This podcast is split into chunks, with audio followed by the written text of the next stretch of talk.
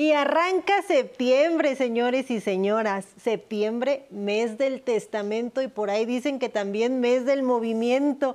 Así que es una buena oportunidad para reiterarles, recordarles la importancia de otorgar su testamento. Hoy, hoy estaremos aquí platicando respecto de la importancia que tiene que ustedes otorguen su testamento. Así que no le cambie, mejor ya anímese y síganos a lo largo de la transmisión para que sepa las ventajas y los beneficios que es contar con este documento. Pero antes, como ya saben y como es costumbre, vámonos con esta cápsula que se ha preparado con mucho cariño para todos y todas ustedes.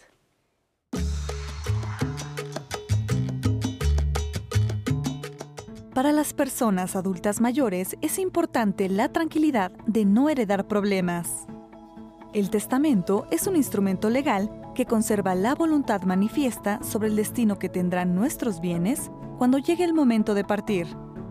Este martes en Aprender a Envejecer daremos todos los detalles sobre una campaña llamada Septiembre, Mes del Testamento, que busca promover una cultura de previsión certeza y seguridad jurídica sobre nuestra herencia.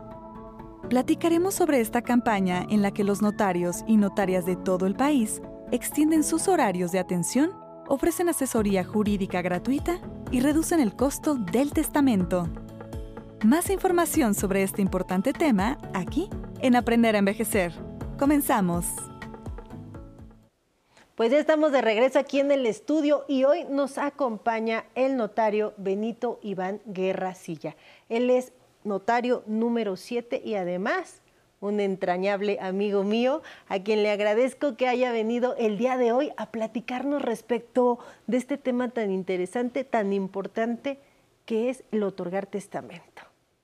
Muchas gracias, Nancy. Siempre un placer estar aquí en Canal 11 con tu grata compañía, ya una amistad añeja y este y bueno, venimos a reiterar sobre un tema del que ya hemos platicado en alguna otra ocasión, que es la necesidad de hacer testamento y para eso estamos aquí y estamos en las mejores este, condiciones para poder contestar todas las llamadas del público o las preguntas que nos quieran formular sobre la forma de hacer testamento y sobre todo explicar cuáles son las ventajas de hacer testamento. Pues ya empezamos para abrir boca. ¿Por qué es importante otorgar testamento? Eh, bueno, esa es una gran pregunta. Eh, hacer testamento no solamente nos permite disponer de nuestros bienes de acuerdo a nuestra voluntad.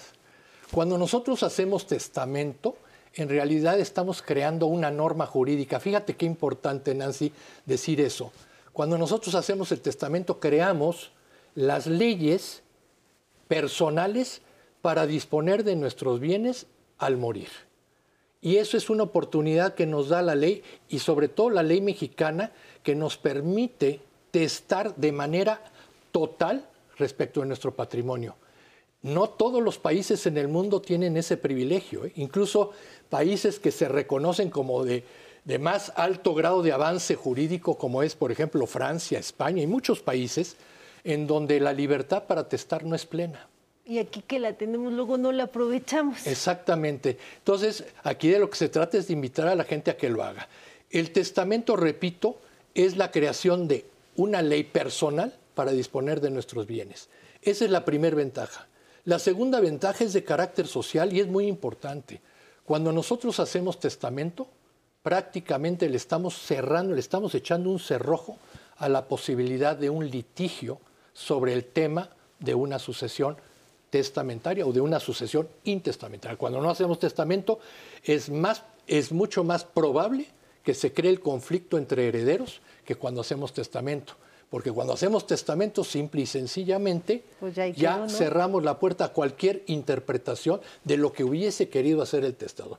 El testador dijo en su testamento, hecho ante notario, que los bienes iban a repartir de determinada manera y así se tendrá que hacer.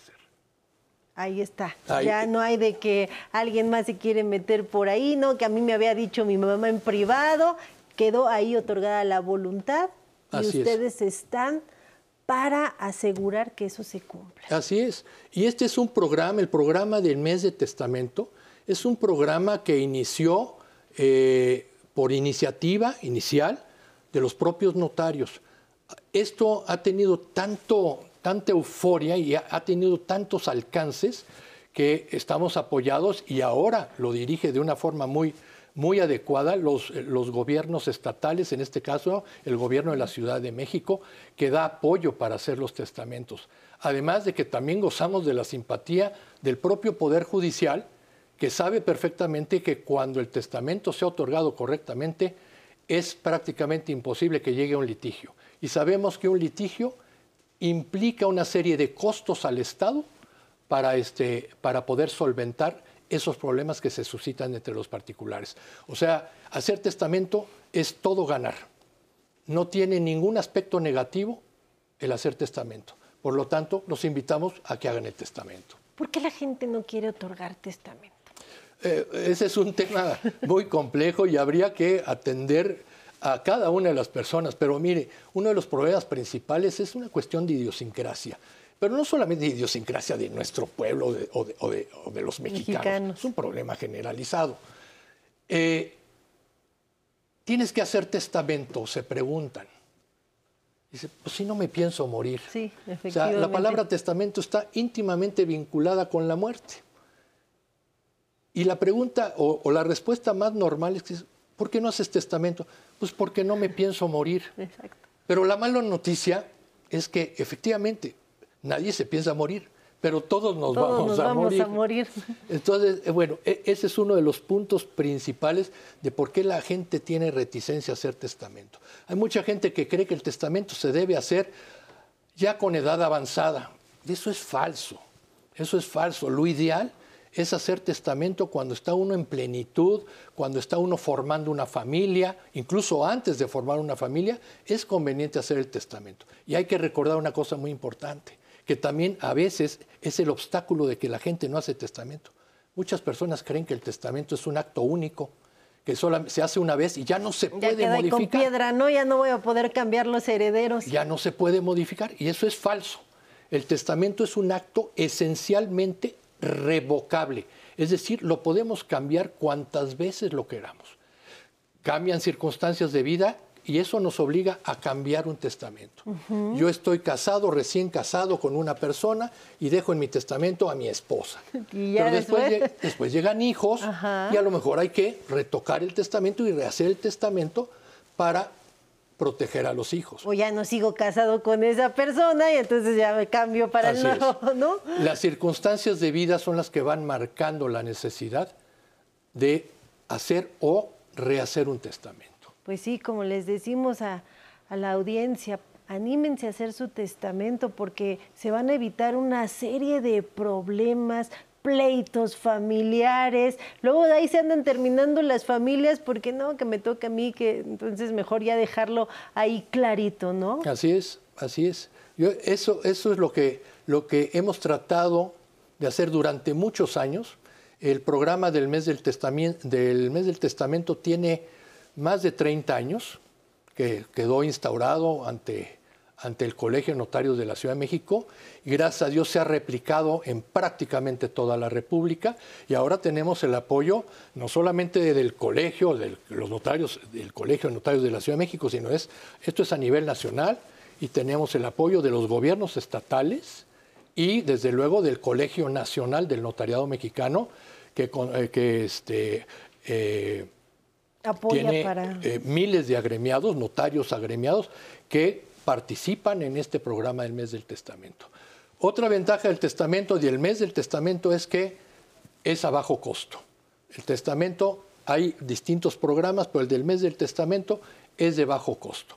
Incluso hay un testamento, que es el, llamado testamento del bienestar, en donde hay un auspicio para adultos mayores de más, no de más, del 100% de los honorarios. Es decir, son testamentos gratuitos para las personas que acrediten determinadas circunstancias, como es la edad y este, las condiciones económicas que no le permiten pagar un testamento, ya no digamos del mes del testamento, un testamento ordinario. Pues con eso, con eso regresaremos. Vamos rápido a corte y ahorita nos vemos. Sí ha sido difícil, ¿no? El ver que se te caiga el pelo, ¿no? te moleste la asiática, porque ahora ya no puedes hacer saltos mortales, ¿no? Porque pues el cuerpo te va pidiendo, te va cobrando factura, ¿no? Pero aún así, dichoso, porque todavía en mis 62 años me puedo parar de, de cabeza y puedo hacer un resorte.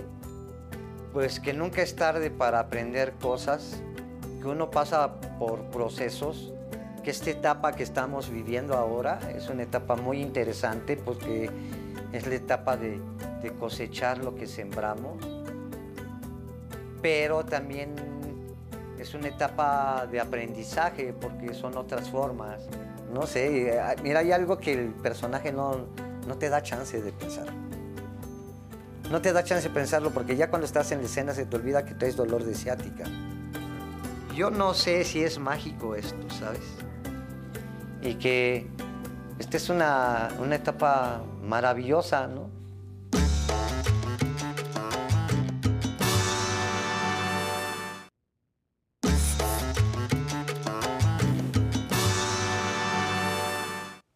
Pues ya estamos de regreso y seguimos con el notario Benito Iván Guerra Silla, notario número 7 de la Ciudad de México, con quien estamos conversando sobre por qué es importante hacer el testamento. Notario, ya nos estaba explicando que eh, en septiembre, el mes de testamento, se tienen costos eh, más económicos para poder otorgarlo, pero antes de irnos al corte, usted nos estaba refiriendo del testamento del bienestar, que incluso ese es gratuito. ¿Es, una jornada? ¿A dónde tengo que ir para tramitarlo? Eh, antes, antes de contestar tu pregunta, Nancy, debo decir que el testamento de, que se ofrece durante el mes de septiembre, mes del testamento, el costo es de 3.200 pesos, todo incluido. Sin embargo, ah, bajo los auspicios, y aquí quiero dejar muy claro que esto opera en la Ciudad de México. Sé que esta es una transmisión nacional y no puedo referirme a todos los estados de la República, pero aquí en la Ciudad de México existe el Testamento del Bienestar que ha sido auspiciado por el, propio gobierno de la Ciudad de México, en donde se ofrece el testamento gratuito a personas de muy escasos recursos y que tengan eh, y que sean personas de la tercera edad. Eso quiero dejarlo muy aclarado para que eh, no concurran ante las oficinas del gobierno de la ciudad, concretamente de la Dirección de Regularización sí, Territorial. Todo el mundo se va, ¿no? Ya voy a Así mi testamento. Y hay que llenar una serie de requisitos y demostrar eh, eh, varias cosas para ser objeto de ese, de ese beneficio. ¿no? Correcto. De cualquier manera, los programas de, testamento, de mes de testamento en toda la República, son al más bajo costo posible. Este es un acuerdo con el que se llega con cada entidad federativa y en, en mi caso con la Ciudad de México y el propio Colegio de Notarios. Pero aquí está involucrado todo el Colegio Nacional del Notariado, que eh, hace un gran esfuerzo por llevar este programa de los testamentos a toda la República. Pues ahí está la información para todos y todas ustedes. ¿Me acompaña a ver qué nos quiere preguntar hoy el público? Claro. Buenas tardes, me llamo Santos Garrido Bárcena. ¿Pueden repartirse bienes sin que exista un testamento? Sí, desde luego que se pueden repartir bienes aún no habiendo testamento. Esto significa que la tramitación de la sucesión sería por vía intestamentaria. La vía intestamentaria está prevista en la ley y está perfectamente clara.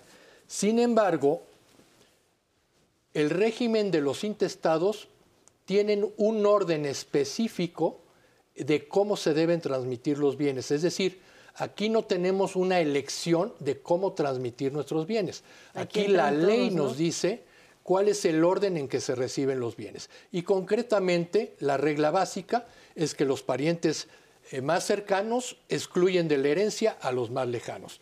Verbigracia. Los primeros llamados a una herencia por intestado son los hijos. En segundo lugar, los, bueno, hijos, después descendientes de ulterior grado, como podrían ser nietos.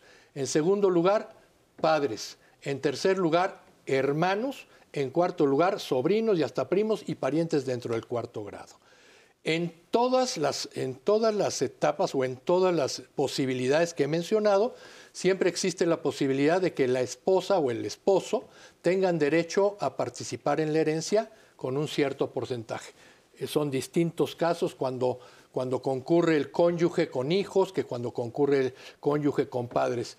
Eh, pero este, esas son las reglas. La desventaja del intestado es que como no elegimos nosotros a, nuestros herederos, a lo mejor nosotros no queríamos heredar a un hijo. Exacto.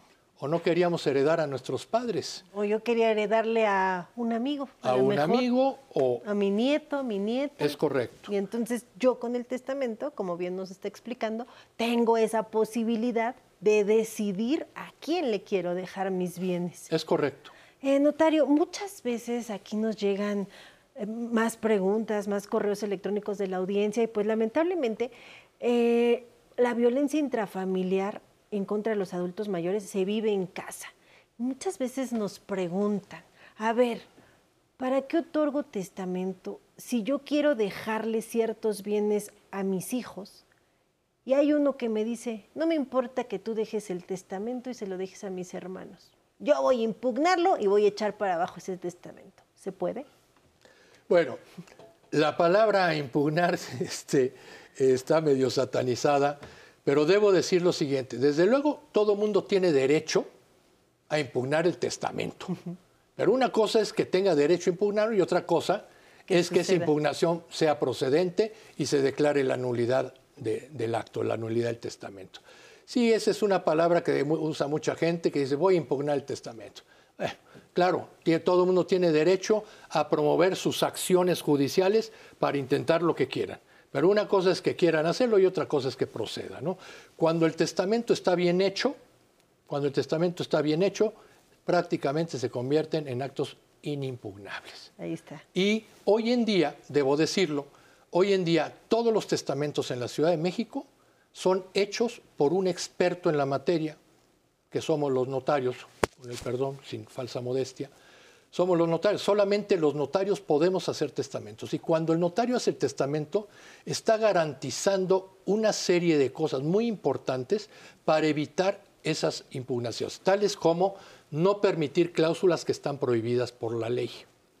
Hay que ubicar, hay que centrar al testador en lo que se puede hacer y en lo que no se puede hacer. Pues esa es la ventaja que me da asesorarme con un notario para que quede bien claro todo. Hacer el testamento, esa es la garantía. ¿En qué más nos ayudan los notarios al momento de otorgar mi testamento? Sobre el tema que comentaste, Nancy, que es un tema muy delicado, muy real y muy actual, sobre el tema de la violencia intrafamiliar a personas, sobre todo de la tercera edad este, cuando una persona hace testamento, tiene la garantía de que el notario lo atenderá de manera privada para evitar que haya coacción o violencia en la voluntad de esta persona. Muchas veces lo hemos notado y es, de todos los días, llegan personas acompañadas de quién sabe quién a que hagan testamento y quieren entrar a, a esa reunión con el notario para ver cómo se va a hacer el testamento. El notario tiene que retirar a la gente para poder observar al testador solo y que puede expresar su voluntad de un modo claro y terminante. Y eso solamente se puede lograr cuando le garantizamos que esté en ese momento libre de coacción o de violencia. Es decir, que no sienta la presión de un tercero. Incluso se ha llegado al caso de negar la elaboración del testamento cuando notamos que la persona viene presionada, viene nerviosa, viene ansiosa, en ese momento suspendemos esa plática, esa asesoría y lo invitamos a que regrese cualquier otro día, pero que venga solo. Correcto. esas son las garantías que ofrece el notariado mexicano, porque a nosotros nos interesa que los testamentos estén hechos con la estricta voluntad del testador y no con la voluntad de terceras personas. Y para eso están los notorios que nos están protegiendo. Pues muchas gracias por haber estado el día de hoy con nosotros. Notario, por haber platicado, le agradezco como siempre y pues también a todos y a todas ustedes. Les agradezco que nos hayan seguido a lo largo de nuestra transmisión y ahora los voy a dejar con la siguiente cápsula que nos enseñará cómo obtener un documento legal en línea en el que se nos indique los periodos de adeudo en caso de requerirlo. Yo los veo la próxima semana para conocer más derechos. Muchas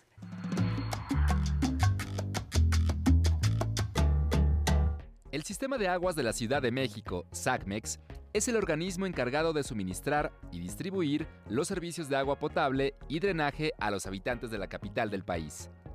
Este servicio debe pagarse bimestralmente y usted debe estar al pendiente de recibos, pagos y deudas.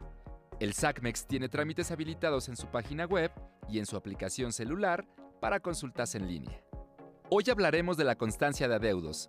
Este trámite se realiza en caso de requerir un documento legal que muestre los periodos de pago que usted adeuda por el suministro de agua. Si tiene dudas acerca de su situación de adeudo, no se preocupe, porque en Aprender a Envejecer le diremos los pasos que debe seguir para obtener esta información. Desbloquee su teléfono y vaya a su navegador de Internet. Toque en la barra superior e ingrese al sitio web www.sacmex.cdmx.gov.mx. Dentro del sitio web oficial toque en la opción Constancia de adeudos de agua. A continuación, seleccione Solicitar trámite. En las opciones que se despliegan, presione en Constancia de adeudos de agua. Posteriormente, ingrese el número de cuenta que aparece en la parte superior derecha de su recibo. Proporcione su correo electrónico y luego confírmelo para recibir los documentos correspondientes a su trámite. Escriba el texto que aparece en la imagen es el método de seguridad que utiliza el sitio. Para continuar, pulse en Buscar. El sistema validará sus datos y le notificará, con base en su número de cuenta, si es posible generar el documento. Presione en Continuar. En la siguiente página le muestra el importe que debe cubrir y le proporciona la línea de captura para realizar el pago. Toque en Pago en línea. Ingrese su número telefónico y correo electrónico. Después, elija su forma de pago, tarjeta de crédito o débito Visa o Mastercard o tarjeta de débito y crédito Bancomer. Luego pulse en Continuar con el pago. Le solicitará nuevamente el método de pago, así que seleccione la misma opción que en el paso anterior. Introduzca los datos de su tarjeta bancaria, nombre completo del titular, los 16 dígitos de su plástico, mes y año de vigencia y el código de seguridad que se encuentra al reverso. Seleccione la casilla No soy un robot. Posteriormente, pulse en Continuar. En el resumen de su tarjeta verifique que los datos y el monto a pagar de su adeudo sean correctos. Después seleccione Continuar. Le pedirá hacer la confirmación de este pago para corroborar que efectivamente usted realizó esta transacción. A través de un mensaje de texto le enviarán un código de seguridad para que lo introduzca en una casilla que aparece en esta nueva ventana y la institución bancaria autorice el cobro. Es importante que lea las indicaciones para saber qué tipo de verificación le solicita, ya que cada banco utiliza un método distinto. Si su pago ha sido autorizado, presione en Continuar. En cuestión de minutos le llegará el comprobante que acredita su pago al correo electrónico que proporcionó. Para continuar con el trámite, regrese al sitio web del Sistema de Aguas de la Ciudad de México. Entre a la opción Constancia de adeudos de agua y seleccione el siguiente paso, Generar documento. Introduzca la línea de captura que se muestra en el comprobante que le enviaron a su correo. Posteriormente, escriba el texto de seguridad en el campo correspondiente. Luego pulse Enviar. Su documento se ha generado correctamente y fue enviado a su correo electrónico. Una vez que revise su bandeja de entrada, si no encuentra el mensaje que Sagmex le envió con el documento, vaya a la bandeja de spam y seleccione el mensaje que dice Constancia Digital de Adeudos. Ahí encontrará el archivo en formato PDF listo para imprimir. De esta manera usted podrá estar al tanto de su saldo pendiente y podrá tener a la mano un documento que valide su abono. Si tiene alguna duda, envíela al correo electrónico tecnología@aprenderenvejecer.tv. Hasta pronto. ¿Qué tal? Es un gusto continuar en Aprender a Envejecer desde la señal del 11. Saludamos con muchísimo cariño a los que se comunican desde Guadalajara, Tabasco, a los que viven en San Luis Potosí y en Zumpango. Y para seguir conociendo sus derechos, les invitamos a que visiten el blog de Aprender a Envejecer. Ahí pueden consultar datos de las instituciones que se dedican a la protección de las personas adultas mayores. Y si desean algún tema en especial, ahí mismo escriban sus sugerencias para dar la atención a sus peticiones. Siempre agradecemos los mensajes que nos mandan. Como nos escribe Belinda López, nos felicita por el programa. Gracias, Belinda. Zuli León también nos dice que es un hermoso programa. Miguelina nos ve desde Venezuela. Mario Alberto desde Zapopan, Jalisco. Gracias por sus mensajes. Al igual que todos los que estuvieron conectados con nosotros en el Facebook Live, muchísimas gracias por sus comentarios como Memo KM, Soledad Elisa Raraz. José Méndez le manda muchos saludos a la abogada Nancy. Elizabeth Santiago y Cristi Hernández, gracias por tu comentario. Y para terminar el programa, viene la música del internacional Pepe González y su salsa latina con Cualquiera resbala y cae. Nos vemos mañana.